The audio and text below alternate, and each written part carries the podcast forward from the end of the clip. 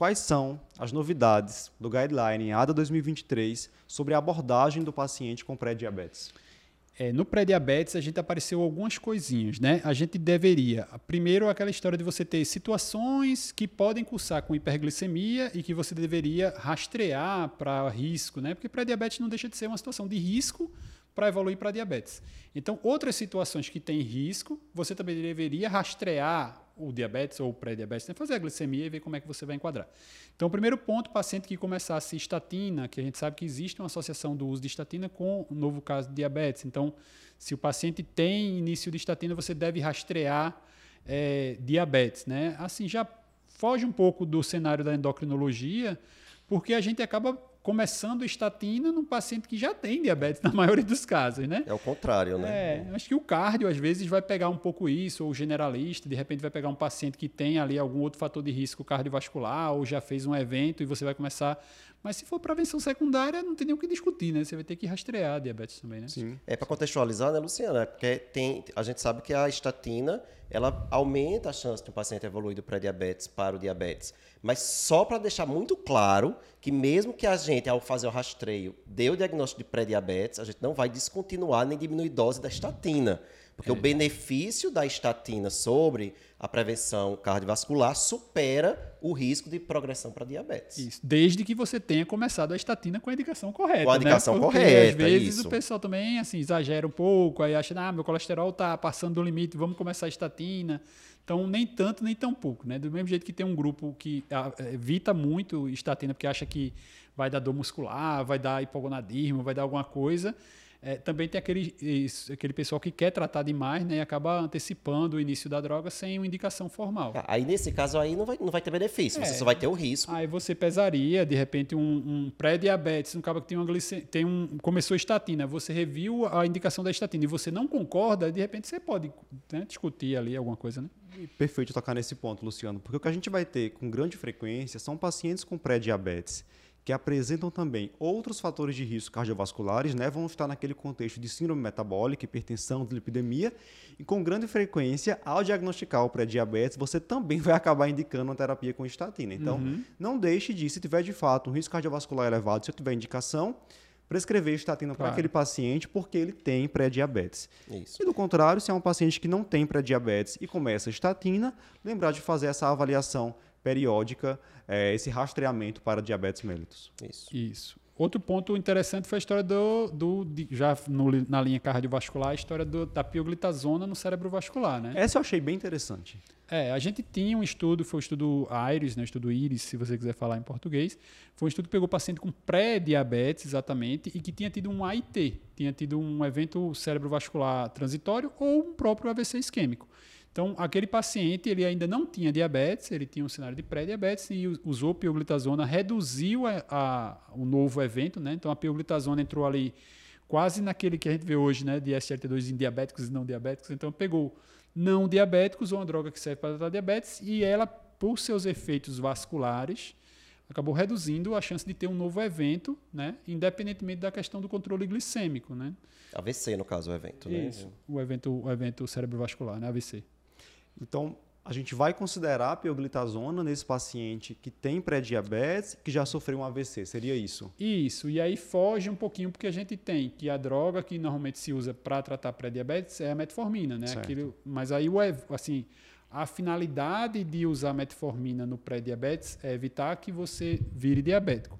A finalidade de usar pioglitazona nesse cenário é evitar que você tenha um novo evento uhum. cerebrovascular. É quase uma prevenção secundária na história. Já teve um primeiro evento. Né? Mas a gente também tem uma evidência de que a pioglitazona Isso. evita essa progressão para diabetes. Acaba reduzindo essa progressão, né? Mas aí fica aquele cenário específico dentro daquele ponto. Aí ali caberia a pioglitazona, né? É, é mais uma individualização que a gente já tinha em relação para diabetes, inclusive tem no, na diretriz da SBD de você fazendo pré-diabetes a pioglitazona para pacientes que têm esteato é, hepatite não alcoólica. É e agora, com a ADA, vem mais um, um, perfil de pacientes em que a gente poderia também indicar a pioglitazona no lugar da metformina. Perfeito. E cada vez mais, quando vão se publicando essas novas diretrizes, a gente vê que vai se individualizando e vai compartimentalizando cada vez mais o paciente é. com diabetes. Né? A gente tem e agora com pré-diabetes também. E, assim, não falando, já que a gente não vai falar do capítulo de tratamento, mas a gente pode usar isso nesse cenário ele coloca que se você tem outras comorbidades e você tem uma droga que vai ter benefício para a comorbidade, você trata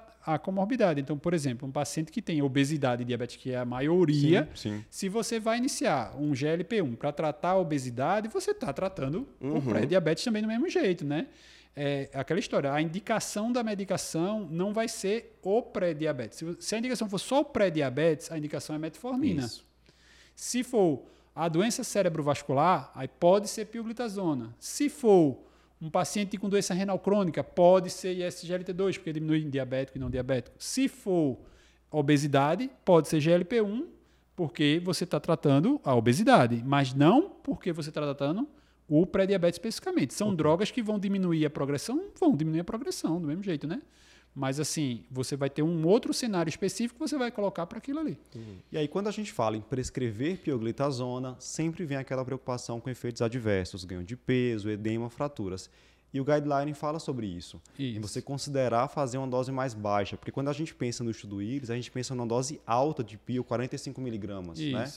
Então, uma forma de tentar contornar essa situação seria usar uma dose mais baixa, É, começar com 30, começar com 15, talvez chegar a 30 miligramas de E, pio. e evitar também, lembrar que as contraindicações permanecem. Isso. Da PIL, né? Então, É. o paciente tiver osteoporose, o paciente tiver insuficiência cardíaca. Aí você não vai usar a pioglitazona, Sim, né? Insuficiência cardíaca sintomática, né? Porque aí você tem. Estamos falando de opções para a terapia farmacológica do pré-diabetes e a indicação para esse tratamento farmacológico do pré-diabetes é um dos destaques desse novo guideline.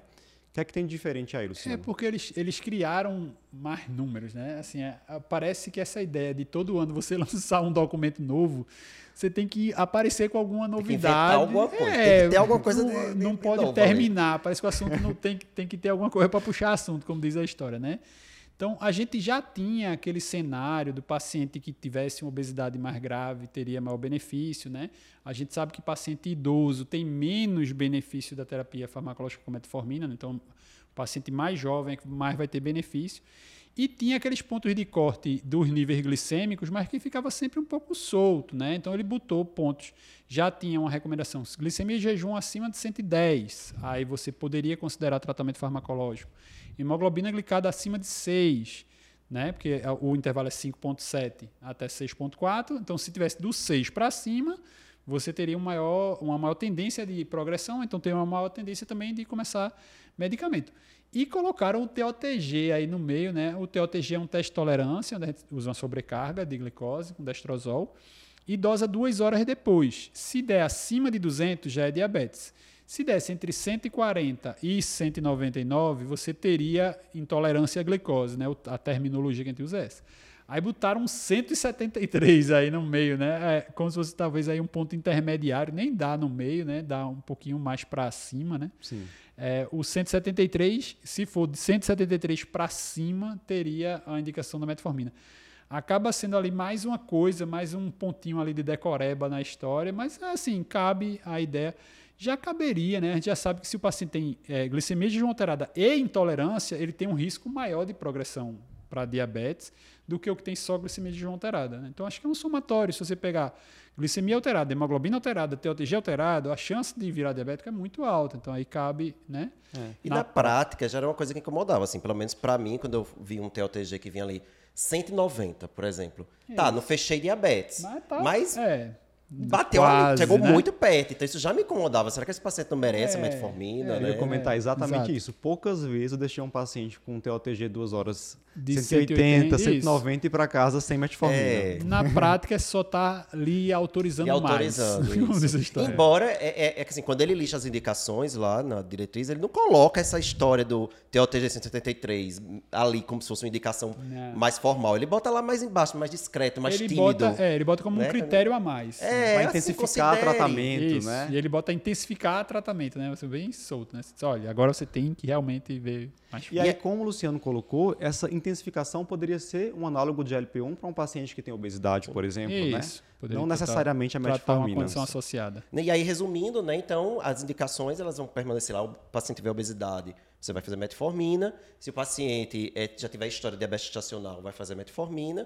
Aí a glicemia é acima de 110, hemoglobina glicada acima de 6 E, agora essa parte do TOTG a partir de 173. 173, isso. né, seriam as indicações. Essa, essa, esse ponto de corte da glicemia e da hemoglobina glicada, a SBD já estava usando. É, né? já- tinha adiantado já nisso tava aí. aqui, né? Não ficou diferente. Até eles falam mais de síndrome metabólica aqui no Brasil, né? SBD já coloca essa história, né? De ter- Concomitância com síndrome metabólica, com hipertensão, como Isso. sendo indicação de tratar o pré-diabetes. E é sempre assim, gente, é considerar tratar, né? Porque a- a Isso. mudança de estilo de vida, a perda de peso, acaba sendo É. o melhor tratamento para esses pacientes. É, no DPP, o- a metformina empata no máximo com modificação de estilo de vida, né? Ela nunca ganha, né? Tá certo que era uma modificação um pouco mais intensa, mas é, a ideia é essa. Mas às vezes, às vezes, né, a gente tem a sorte de pegar aquele paciente extremamente motivado, Sim. que a gente tá vendo que tá fazendo realmente a, a, a- a dieta, tá fazendo atividade física, tá perdendo peso, e Isso. às vezes dá para segurar. Digo, não, e Isso. aí você vê a glicemia já tá abaixo de 100, Exato. Não, você não é obrigado a iniciar a metformina. Pode até ser uma motivação, você não vai precisar começar remédio, né? Exatamente.